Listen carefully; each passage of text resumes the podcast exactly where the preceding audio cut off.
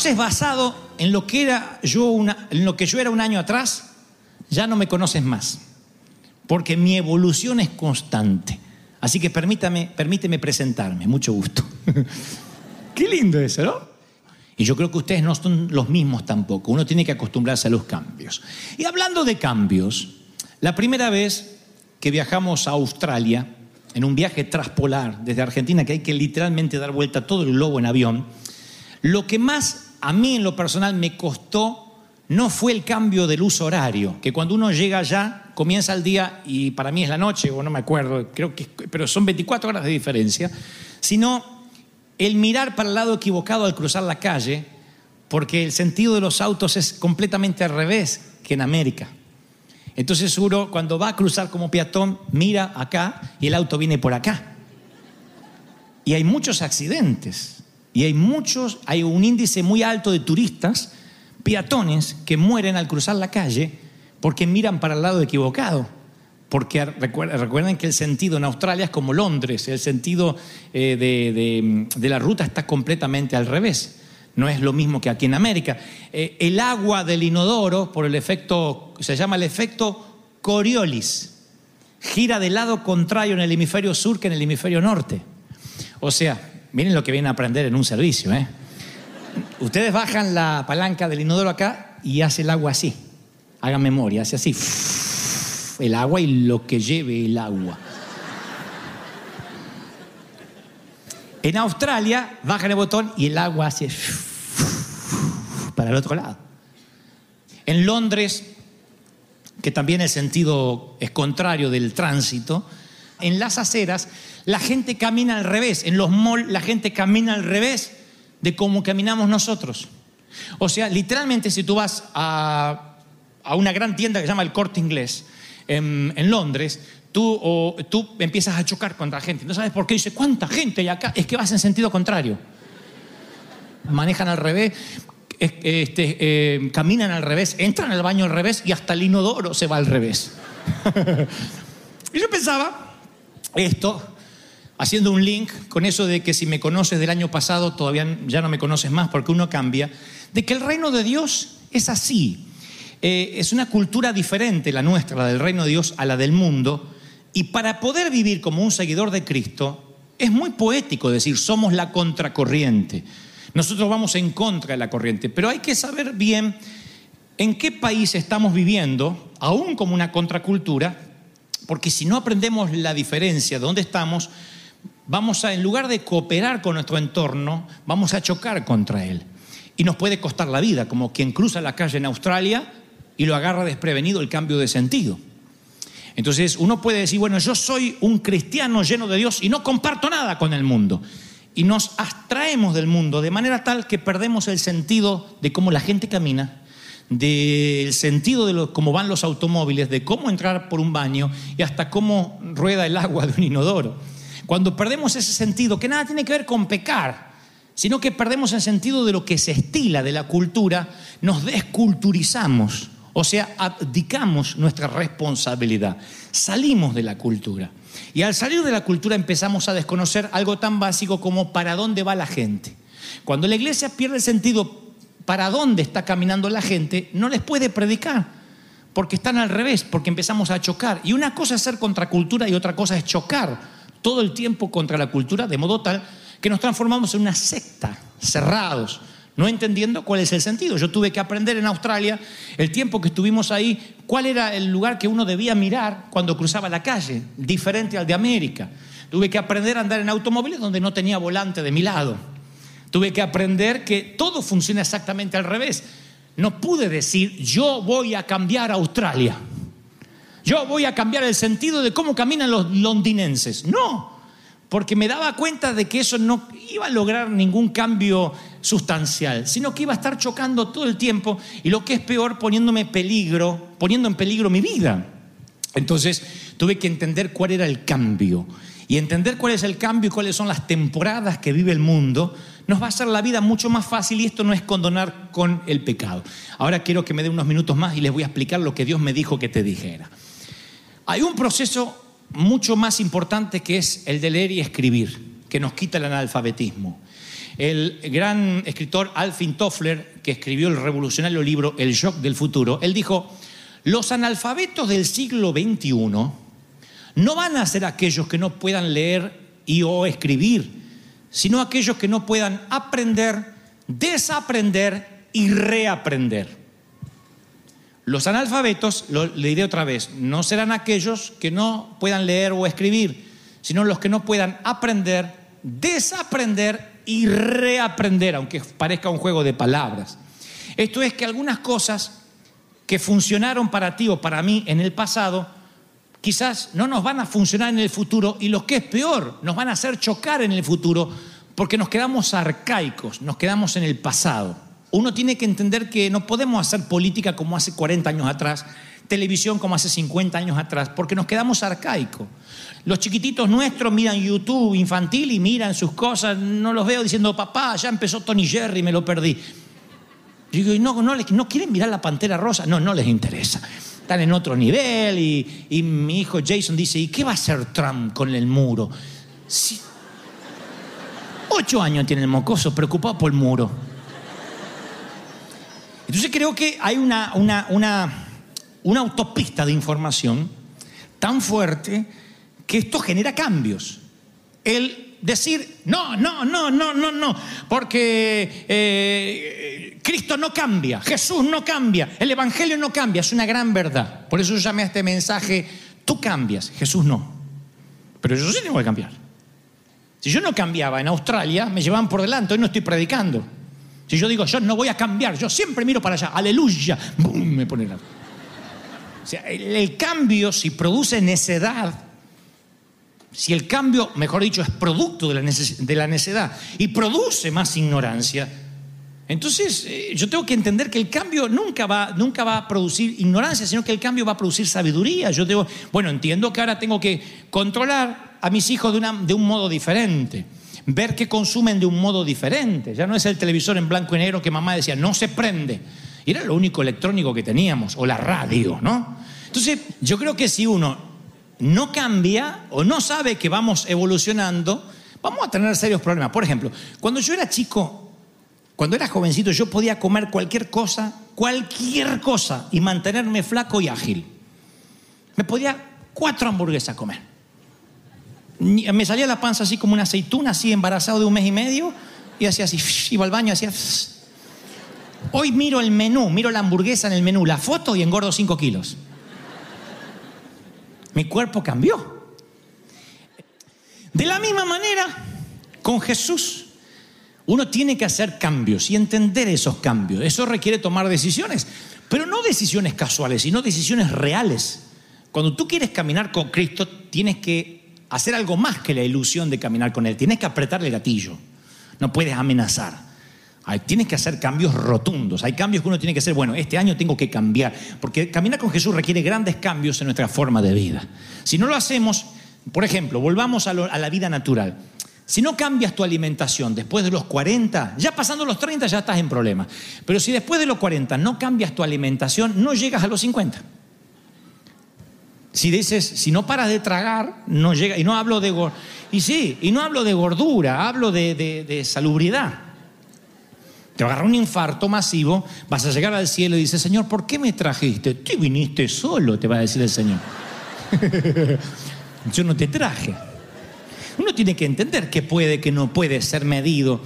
Salomón escribe en Eclesiastés 12 esas profundas palabras casi irónicas donde dice, acuérdate de tu creador en los días de qué? De tu juventud. ¿De qué? ¿De los días de qué? Tu juventud. O sea, acuérdate cuando todavía no tengas Alzheimer. Antes que lleguen los días malos y vengan los años en que digas, no encuentro, no encuentro placer alguno. No le encuentro sentido a la vida, los días son grises. Pero Salomón sigue avanzando, porque nosotros nos quedamos siempre en esta partecita de Eclesiastés, pero sigue avanzando, dice, tienes que servir a Dios antes de envejecer y describe poéticamente toda la vejez. Oigan, un día temblarán los guardianes de la casa. Está hablando de los tembleques que nos va a agarrar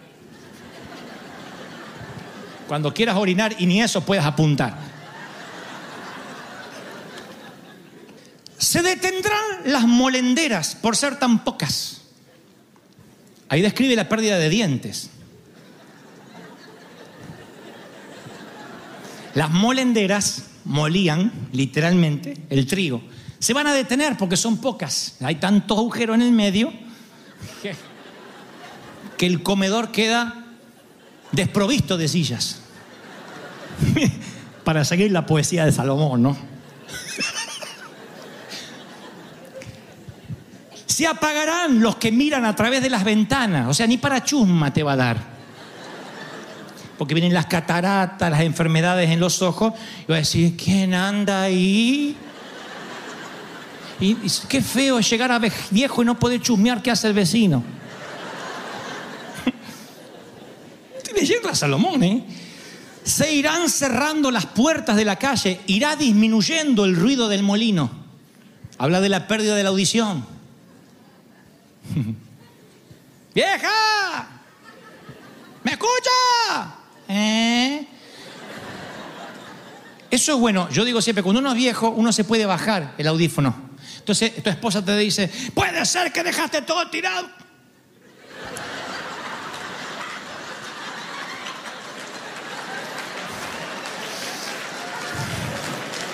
Y no te lo digo más. Espectacular.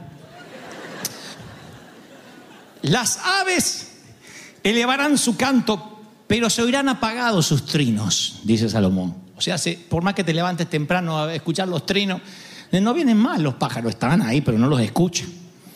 Y Salomón, que era sabio y también muy irónico, dice, y no te servirá de nada la alcaparra. La alcaparra era afrodisíaca.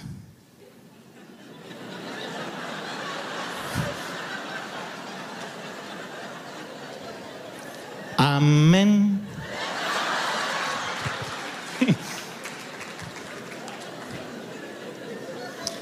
Yo, yo cuando leí la alcaparra digo, si todo esto lo entiendo, ¿qué quiere decir con la alcaparra? Y ustedes buscan en Wikipedia la alcaparra y dice se usaba en el Antiguo Oriente como afrodisíaco, una suerte de Viagra santo del Antiguo Testamento.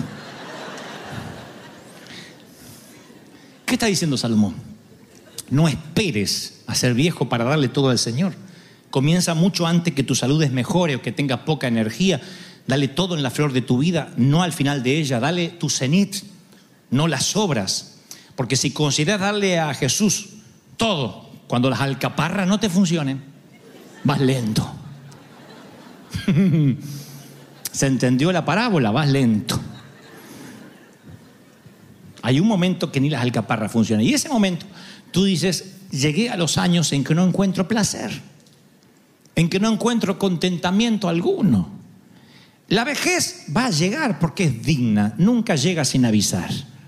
La vejez llega paulatinamente, año tras año, con pequeñas patitas de gallo, seguido por gallineros enteros y dolores en los cuellos y en las cervicales y uno no es lo mismo. Y esa vejez puede llegar encontrándonos ingratos, tristes o adaptándonos al cambio de cada año. Como digo siempre, David peleaba contra gigantes cuando era un muchacho y luego sus propios oficiales le dicen, David, no salgas más a la guerra porque un gigante casi te mata.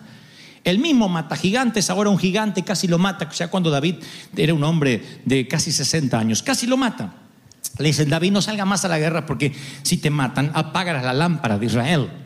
Nos quedamos sin GPS, nos quedamos sin rey. Nosotros podemos pelear. Danos tu sabiduría, tu estrategia, compártenos tu experiencia. No entender eso a veces es la decrepitud. Bob Dylan escribió una canción en 1964 llamado Los tiempos están cambiando.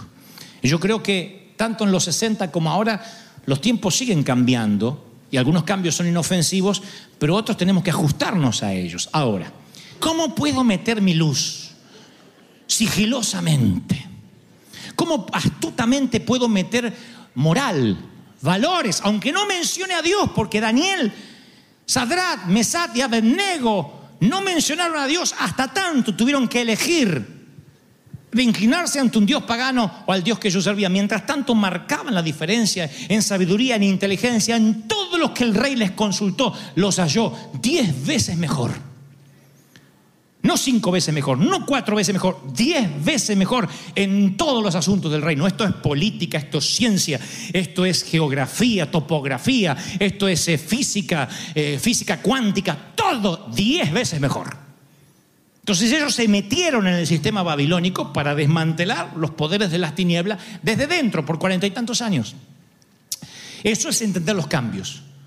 Entender los cambios. Yo puedo pararme y gritar frente a, un canal de televisión, a una universidad, que todos son diabólicos. Y me van a decir fundamentalista loco, terrorista religioso. O puedo meterme, como dijo el Señor, como la levadura, la, la levadura, que leuda, que permea toda la masa, que lo hemos hablado decenas de veces, decenas de veces, pero decimos, el Señor no cambia. Y no, Malaquías 13 dice, yo el Señor no cambio. Entonces quiero que entendamos esto. El Señor es maravillosamente predecible. Eso debería darte una seguridad total. Dios no tiene cambios hormonales, no tiene sus días. No hay días en que te quiere condenar y otros días que te perdona, a ver en qué día lo agarré. El Señor es predecible. Yo puedo alejarme mil veces cada vez que corra hacia Él, siempre me va a recibir con los brazos abiertos, me lo dice Él. Si estoy dolido, siempre me va a reconfortar. He aquí, yo no cambio, dice el Señor. Pero tú sí. Tú cambias, no Dios. Y en eso estoy de acuerdo con el ala religiosa que dice, el Señor no cambia. No, pero yo por eso no me voy a vestir antiguo. Si ustedes vieran los trajes que yo tenía cuando tenía 20 años, eran unas bolsas así porque yo quería ser gordo. Y eran unas cosas así que me sobraba por todos lados. En un pie del pantalón entraban dos piernas mías. Yo me miro y digo, ¿cómo me ponía eso? Ahora, si dijera, es que Dios no cambia, ¿qué tiene que ver? Yo sí tengo que evolucionar. Ahora, Dios es el mismo, ayer, hoy y por los siglos. Nosotros sí tenemos que cambiar. Y cada tanto yo he estado mirando en la historia algo que me pareció un detalle de color, pero no se los quiero dejar de dar. Yo interpreto, sin ánimo de ser eh, apocalíptico o escatológico, yo interpreto, sin lugar a dudas, mirando cualquier noticiario, cualquier periódico, que estamos en el último capítulo de la vida útil de la humanidad. Todo está cumplido, todo. No puedo detectar con precisión en qué páginas del último capítulo estamos, pero estamos. Lo que se está viviendo, lo que los predicadores decían cuando yo era niño, que se iba a vivir. Mujeres semidesnudas en, a cualquier hora en televisión, um, palabrotas, palabras sueces, políticos corruptos, hambre, rumores de guerra, guerras, pestilencia, enfrentamientos, eh, frialdad en las iglesias, todo lo que los pastores decían algún día y era algo lejano, todo se está viviendo ahora. Y Timoteo, sobre los últimos días, dice, ten en cuenta que vendrán tiempos difíciles. La gente estará llena de egoísmo, de avaricia.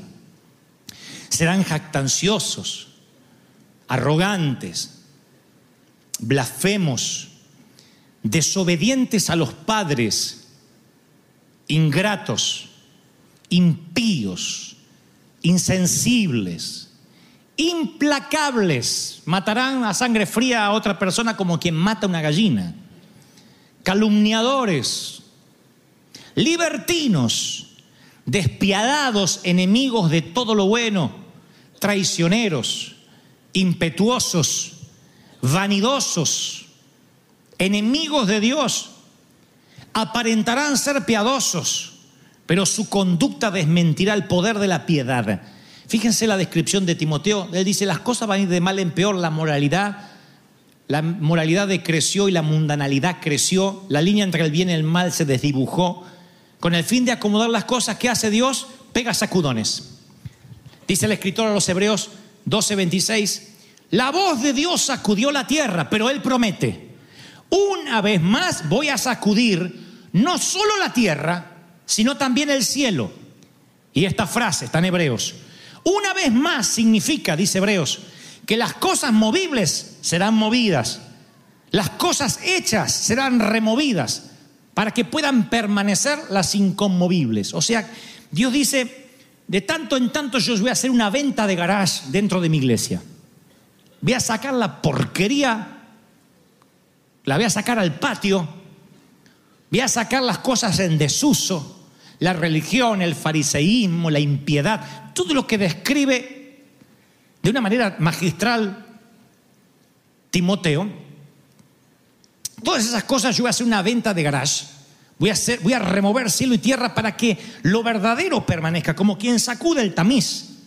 Se recoge el trigo junto con la cizaña y después se separa. El pescador tira la red y saca toda clase de peces y de, después pone los buenos en un sitio y los malos del otro. Ese es el Evangelio, ese es el reino. Y lo hemos visto en la historia de la iglesia. Cada 500 años aproximadamente hay una, hay una economía que se viene abajo, una desintegración de la sociedad, una crisis del liderazgo. ¿Por qué? Porque en estos tiempos hay un sentido de neutralidad espiritual, de gente que dice, yo no soy malo, pero tampoco soy bueno. Bueno, yo no soy uno de los que se congrega ni diezma, pero por lo menos voy a la iglesia. Y por eso el Señor dice en Jeremías, así ha dicho el Señor, o Jeremías dice de parte de Dios, deténganse en los caminos.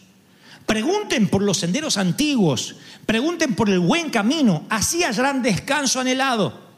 Si uno rebobina la cinta y se va a Primera de Reyes 18, ustedes van a ver que el pueblo de Israel se había mezclado con una sociedad secular a tal punto que los adoradores de Baal no se distinguían de los adoradores de Dios. Por eso es muy importante que hoy, esta mañana, entendamos las diferencias. Esto es lo que Dios me dice que te diga. Una cosa es no chocar todo el tiempo contra la sociedad como si fuésemos fundamentalistas fanáticos que no resistimos a los cambios lógicos. Otra cosa es mezclarnos de manera tal que nos neutralizamos, nos volvemos impiadosos, perdemos la carga por las almas y un día viene un profeta como Jeremías y dice, bueno, decídanse, ¿por qué van a seguir indecisos? O sirven a Baal o sirven a Dios, pero no hay término medio. Uno tiene que tomar una decisión.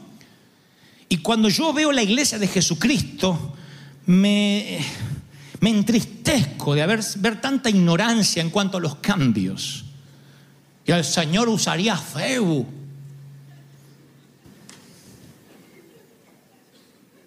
Pero lo que ponga. Ponga una foto haciendo un asado. ¿Usted cree que el Señor comería asado? Unas ignorancias. Si el Señor conocía el asado argentino, pedía la ciudadanía argentina, estoy seguro. Unas cosas digo, no puede ser. O pongo una ranita René de los mapes porque usa figuras mundanas. Entonces yo digo, si tenemos esa mentalidad, que no es una mentalidad, es que yo persigo la sana doctrina, no, es una mentalidad arcaica. Cristo es predecible, nosotros tenemos que ser impredeciblemente santos. Es decir, no sé cómo voy a reaccionar este año, espero que reaccione mejor que el año pasado ante la misma crisis. El año pasado cuando la enfermedad golpeó a nuestra familia, yo me desesperé, grité, dudé de Dios. Este año cuando volvió otra enfermedad, empecé a confiar en el Señor. Eso es evolución, eso es cambiar, eso es un músculo de fe que se desarrolló. Uno no tiene que ser igual, el mismo ignorante de ayer. No, seamos mejor. Evolucionemos, no involucionemos. La neutralidad no ayuda. Por eso Jeremías dice, decídete a quién vas a servir. No hay término medio, tienes que tomar una decisión. Yo voy a servir al Señor. Lo segundo, la segunda decisión que debes tomar es qué postura vas a tomar para esa decisión. Tu postura es la actitud, la disposición con la que vas a servir. Porque puedes servir al Señor como un pusilánime o con pinta de matón, y ninguna de las dos es la actitud correcta. ¿Con qué actitud vas a servir? Va a determinar tu influencia y tu ministerio. Tienes que decir, a ver, este año yo quiero ser firme en mis convicciones sin ser agresivo ni insultar. Enseñable sin ser influenciable por lo primero que me digan. Aprender a tener sujeción para que yo pueda estar también en autoridad sobre otros Ser valiente sin ser arrogante, ser justo sin ser autosuficiente. Uno va aprendiendo y uno camina con Jesús. Y a medida que más camina con Jesús, más te aleja de lo religioso, más te aleja de la mala onda, más te aleja de la murmuración. Pero por una cuestión lógica. Tú puedes venir a la iglesia para parecerte más a Jesús, para evolucionar, para cambiar o para sentirte bien. Sentirte bien es una consecuencia de venir acá, pero no puede ser el objetivo por el cual vienes a la iglesia. Acuérdate de tu Creador en los días de tu juventud antes que no encuentres placer contentamiento. Muchachos, sirvan al Señor. No esperen ser santos, ni tener suficiente dinero, ni suficiente tiempo, ni terminar los estudios para empezar a hacer lo que tienes que hacer. Mientras que estudias, haz lo que tengas para hacer. No digas, tengo toda la vida por delante, porque necio quizás vengan a pedir tu alma mañana, no importa la edad que tengas. Entonces tienes que hacer, tienes que emprender, tienes que avanzar. No espere que te estén empujando siempre o que te estén llevando como una carretilla. Tú tienes que avanzar por tus propios medios, evolucionar. No te queda mucho tiempo para empezar tu compañía. No te queda mucho tiempo para quebrar. Vas a tener que quebrar para reinsertarte otra vez en el mundo de los negocios. Vas a tener que calificar, descalificar, aplicar. Te van a tener que rechazar varias veces. Eso lleva tiempo, frustración, eso lleva ansiedad. Y la vida se pasa así, así se pasa rápido. Hay un momento donde lo que pensabas hacer, ya la década te pasó por arriba y esto ya no lo puedes hacer, tienes que adaptarte a este cambio. Y si eres intransigente porque crees que si Cristo no cambia, tú tampoco, no, tú tienes que cambiar. Cristo no cambia, Dios no cambia, pero nosotros tenemos la obligación moral, espiritual, ministerial y social, cultural de cambiar. Si cambiamos, la sociedad va a cambiar. Si salimos a hacer esa contracultura, la sociedad va a cambiar, pero tenemos que evolucionar, tenemos que estudiar, tenemos que prepararnos, tenemos que leer, tenemos que orar, tenemos que ayunar y ser mejores, diez veces mejor en todos los ámbitos, en todas las disciplinas, en todas las áreas. Alguien está conmigo y me dice, amén. Alguien tiene que decir, amén.